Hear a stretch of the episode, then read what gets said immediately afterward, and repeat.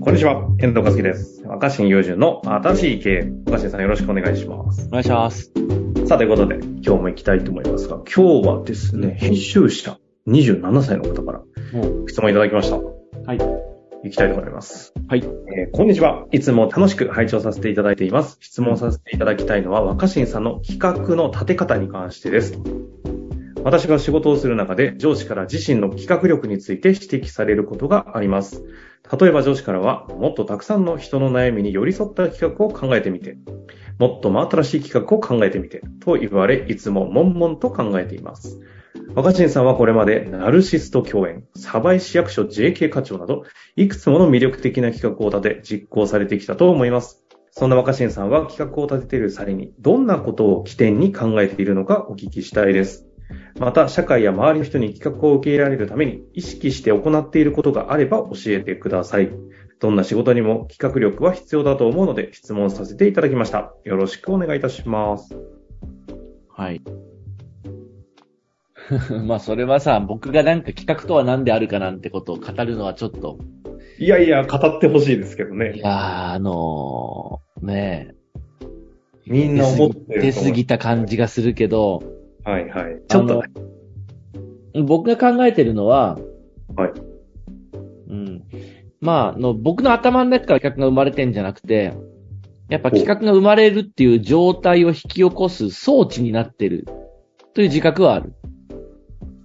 また面白い角度来ましたね。いやいや、角度とかじゃなくて本当に。うん。だからその、なんか企画が生まれるっていう状態があると思うんですよ。にあの人間社会の中に。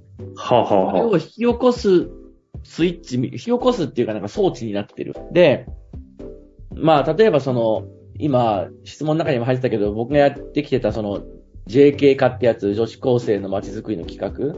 うんうんうん。まあ、それこそ高校生がいろんな企画をガンガン出すんだけど、まあ、その場だけ見てみても、あの、例えば記者さんが、え取材に来た時に、女子高生たちに、この中でこれアイディア出した子誰とか、一番アイディアを出す、いわゆる MVP 的なことって誰ですかって聞いてきたりするわけよ。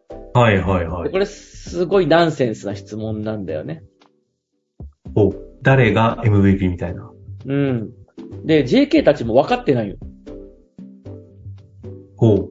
誰が、その、発端だとか、キーマンかとか。まあ、発端の発端はなんかあるのかもしれないけど。うんで、まあ、なんか分かりやすいというかなんかまあ例を言うなら、うん。はい。あの、ルーズソックスって昔流行ったし、なんか最近また履いてる子いるらしいんだけど、うんうんうん。あれってちょっと調べたら、あの誰が発明したってのは分かってないらしいんだよね。ほう。うん。だから、な、何かきっかけはあったと思うよ。はあはあはあではも、この子がルーズソックスを発明しましたとか、この靴下屋さんが最初になんか発売しましたとかってのはよくわかってないらしい。で、まあ、もともとはだから登山用のなんか、あったかい靴下みたいなのをなんか女子 JK がなんか、あ。履いてみて。履き方、履き崩してて、はいはい。それを見てた靴下屋さんがちょっと商品にしてみるかって気づいたとかなんとかっていろいろ噂があるんだけど、うんまあ、そこら辺は曖昧になってて、うん。はいはいつ。まり、その相互作用、人の人のなんかこう、なんか、ないろんな、なんか、これいいんじゃないあれいいんじゃない私もやってみよう。便乗してみたりとか、乗っかってみたり、変えてみたりっていう、いろんなこう、やりとりの中で、出来上がっていくと思うんだよ、企画っていうのあは。あはあはあ。うん、だから、一言で言えば僕は、人とやりとりする、そのあ企画が出そうなやりとりをするのが上手なんだと思うんだよね。なるほどね。うん。え、ここに関して、じゃああんまりさ、なんていうんですか、ノウハウ的な話はした、してもしょうがないと思うんですけど、なんかのヒントの要素ないんですかまあでも、いくつか言うなら一つは、まず、あの、思いついたっていうか、その、完成する前に誰かに喋る。こすぐう、プロットを。うん、アイデアそうをだね。なんか、うん。で、自分が提案してた企画っていうか、アイデアが変わっていくことを問題に思わないっていうか、はあ、なるほどだかね。ら前提言のってたこと考えがちょっとずつ変わっていったりするけど、はいはゆい。っくり来るまでいろんな人と話してたりする、話してみたりするっていうのが大事かなと思ってて、うん、うん。うん。なんか最近もそんな経験をしたばっかだったなと思うね。昨日もある会議で、こう。うん、あるまあ団体の PR の相談だったんだけど、はいはいはい。なんか事前に資料送られてきて見せられてどうですかって言われてもなんか何もピンとこなかったんだけど、うん。まあ、話してるうちに、こうかな、ああかなと。しかもその喋ってると自分のアイデアの途中途中にフィードバックあるじゃん。確かにそうだ。だからこれはそれもちょっと難しいかもって。だからなんか自分の中で変に、一人で無理な形で積み上げてしまう前に、そのなんか、あ、これだったらもっとこうできそうですよ、みたいな。あ都度都度のフィードバックをうん。だからやっぱりその現場で、現場のコミュニケーションの中でこう、やりとりを消費しながら代わりに作っていくみたいな。はあ。関係を消費する代わりに企画が生まれるみたいな感じ。関係を消費。うん、だからみんな逆にやっちゃってると思うんだよね。まずその企画をた立ち上げてから関係に中に消費させようとするっていうか、いかがでしょうかみたいな。はいはいはい、そういうこと。それ。はあんまり僕はなんかいいことだなと思ってないんですよね。うん、うん。うん。以上です。じゃあ もうちょっともうちょっと。いやいい感じですよ、いい感じ。え、でもまあ本当その、はいその今話した通りなんだけど、花僕の場合は。そうするともう、何かしらの人の群衆が集まってうん。いれば、若新雄純がポコって入ると、何かしらの企画の装置にはなるだろうっていう感覚があるんですまあでもだから何も生まれない日もあるよね、そう。だからそう、企画って生物だからやっぱ保証はないじゃん。あ、やっぱそうなんですね。若そ新れはさんそれはそう、それはそうだもよ。それはそうだ出よ。ないってことなんですね。え、だから別に僕が出すんじゃなくて、そこに関わってる人たちとのやりとりの中で、多分その、だから、人間と人間の間に生まれてるものって目に見えないじゃないですか。はいはいはい。そうで僕すね。と遠藤くんの間にも、まだ話してないことっていっぱいあって、うんまだ話してないだけで、もし話したら出てきそうなアイデアってあると思うんだよ。ああ。うんだって、今まで二人で、二人で、二人だったら思いつくことを全部出し切りましょうなんて打ち合わせはしたことないじゃん。はいはい。それはだからまたそれを引き出し合うみたいなもんなんじゃないかな。なるほどね。この間、あの、たまたまなんか NHK の教育かな見てたら、エジソンが、うん。要はなんかまあいろんなもの作ってるじゃないですか。うん。で、彼、東大の先生だったのかなちょっとはっきり覚えてないんですけど、なん、あの人は何したかっていうと、要は今キーワード目に見えないって言ったんで思い出したんですけど、目に見えないものを、こう、具体の世界に落としてきた人、すごい人なんだよっていう時に、目に見えないものを具体的に落とすの、なん、どうやったらできるのって言ったら、関係性の中に何かを見出すみたいな話を、こううっすらとしてたの。いや、まさにそうなんじだゃないだから。かなりなんか似たような話ですようね。ん。しかもまあ、その、ひらめきみたいなのは自分の中だけでは起こりにくいから、 うん。やっぱ誰かにちょっとシェシェアしてみるっていうか、結局だからそこには人の時間を奪う必要があって、奪う必要があって。人の時間を奪うから、その前にちゃんと企画を準備しなければってみんな思っちゃうから結局生まれないっていう。ああ。だからやっぱり、人の時間を奪うっていうことはすごく尊いことではあるけど、まあ遠慮しすぎちゃってたら何もできないよね。逆に奪うことでしか生まれないってことですね。うーん、ところあると思うよ。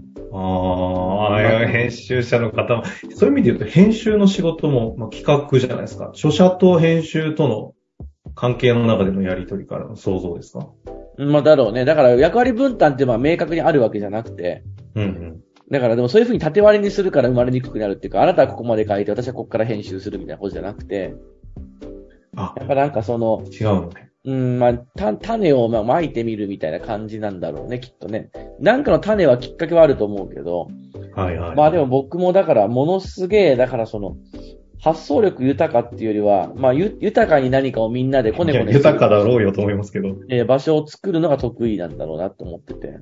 あであともっと言うと別にもしかしすると僕よりももっといろんな経験してる人とかいるかもしれないじゃん。全然いるじゃん。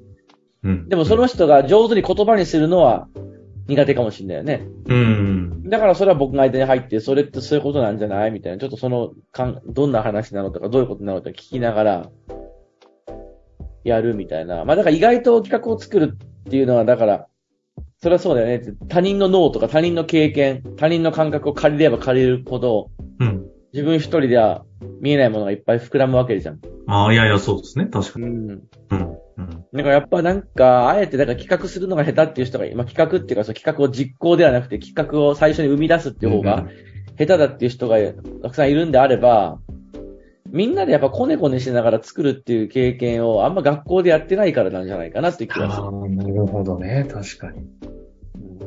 え、あの、ちょっとね、粘り切りたいんですけど、30人今すごい聞きたいなと思ったのが、若新さんはさ、コネコネするのはどこでさ、結構学校の先生に育てられ、地方でガチガチのなんか義務教育のもとにいた感あるじゃないですか。コいネや、コネ別どにこで単に身おにしゃべりだつっけたから、別に放課後職員室行くでもいいし、先輩と喋るでもいいし。